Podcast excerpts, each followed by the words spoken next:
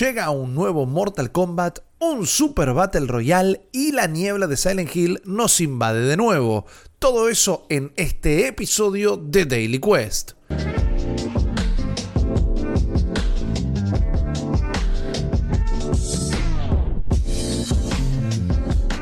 Tal amigos y amigas? ¿Cómo están? Mi nombre es eh, Rippy Risa y les doy la bienvenida a Daily Quest, el podcast diario de noticias de New Game Plus. Y hoy con un plus más eh, de energía, ya que yo no les quería gritar por la mañana, pero me dijeron que querían escuchar eh, mi voz chillona de siempre, así que aquí la tienen. Como ya saben, New Game Plus es un nuevo proyecto independiente que hemos encarado con Guillo Leos y Jeremías Curchi alias Chopper para traerles todas las noticias con nuestra perspectiva y en múltiples formatos. Así que prepárense, ya sea que estén desayunando de camino al laburo o a la facultad y desayúnense en realidad con las siguientes noticias. Llega un nuevo Mortal Kombat. Estamos cumpliendo los 30 años del juego de peleas más argentino de toda la historia, porque digamos la verdad, todos podrán tal vez tener una preferencia por Street Fighter o incluso Blast Blue, pero ninguno de esos tiene un personaje como el Scorpion Matero, que no, nadie me va a convencer de que no fue una idea del mismísimo Ed Boon. Pero también fue el mismísimo Ed Boon quien comentó que va a haber un nuevo Mortal Kombat pero que en este caso, por más que va a ser tan visceral como siempre y va a estar desarrollado por NetherRealm Studios, este juego va a ser un RPG para celulares disponible probablemente para iOS y Android porque no lo especificaron pero no se van a querer perder ninguno de los mercados. Mortal Kombat Onslaught va a estar saliendo en algún momento de 2023 y vamos a tener que formar un equipo de luchadores de entre un gran elenco de personajes para desplegarlos en enormes batallas grupales en tiempo real para impedir que una oscura y peligrosa amenaza siembre el caos en los reinos. Este tipo de juegos es muy común, por no decir hartamente clonado, con personajes de DC, de Marvel, de Star Wars y cuanta propiedad se les ocurra. Ojalá tenga alguna vuelta de tuerca que lo haga un poquito más original, pero siendo sinceros, para hacer un juego de celular gratuito y con una franquicia que queremos tanto, ¿por qué no darle una oportunidad?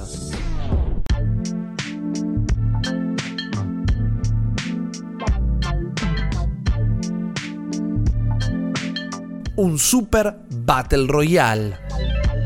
Probablemente me hayan escuchado hablar alguna vez de Super People, un Battle Royale que no mucha gente estuvo jugando en Occidente, pero que fue un escándalo en Corea con más de 4 millones de jugadores en su periodo de beta. Este Battle Royale que nos hace acordar un poquito más a PUBG que a Fortnite tiene la particularidad que los personajes que utilizamos tienen super habilidades y que nos tocan de una manera aleatoria con la intención de que tengamos que hacernos cargo y adaptarnos rápidamente del personaje que nos tocó, incluso cuando jugamos en equipo para tratar de en el momento y sobre la marcha intentar colaborar de la mejor manera para combinar nuestros poderes con los de las personas que estamos colaborando.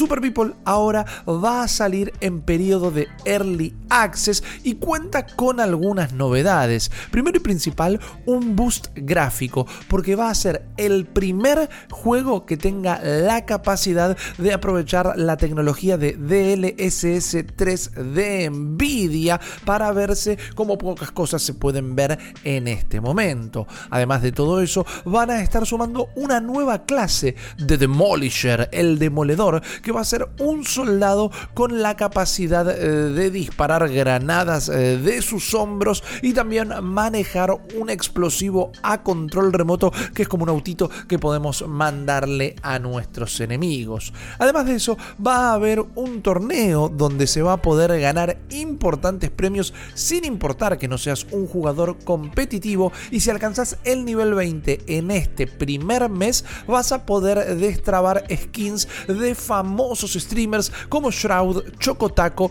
y It's Timmy. Super People está disponible de manera gratuita en Steam. Yo lo jugué en su periodo beta, lo recomiendo, así que ahora es tu momento de probarlo la niebla de Silent Hill nos invade de nuevo.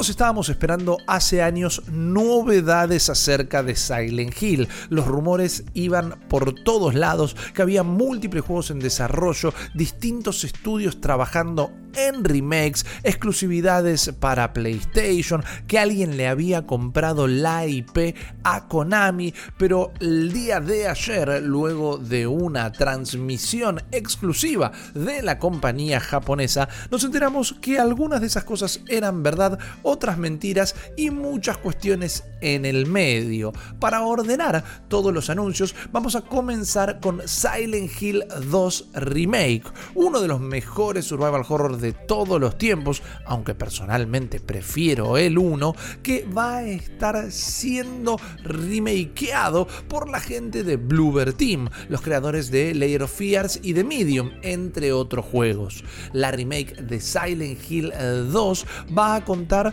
con luminarias del juego original como Masahiro Ito, el legendario director de arte de la saga que va a volver a hacer el diseño de las criaturas y Akira Yamaoka, el compositor original que hizo la música tan característica de este survival horror. El juego va a estar llegando a PC y exclusivo en consolas para PlayStation 5 por lo menos por los primeros 12 meses. Vamos a ver si luego se levanta ese bloqueo.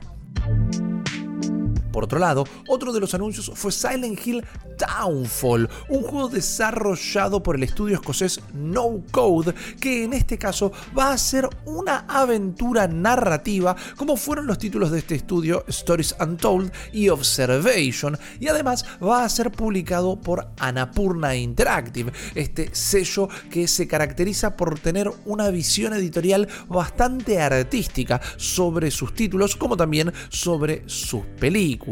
La idea es respetar el espíritu de la saga, pero también ofrecer algo nuevo y original con Silent Hill Downfall. De momento, eso es decir mucho y nada al mismo tiempo, pero vamos a ver de qué se trata cuando salga para las plataformas que todavía tampoco fueron anunciadas.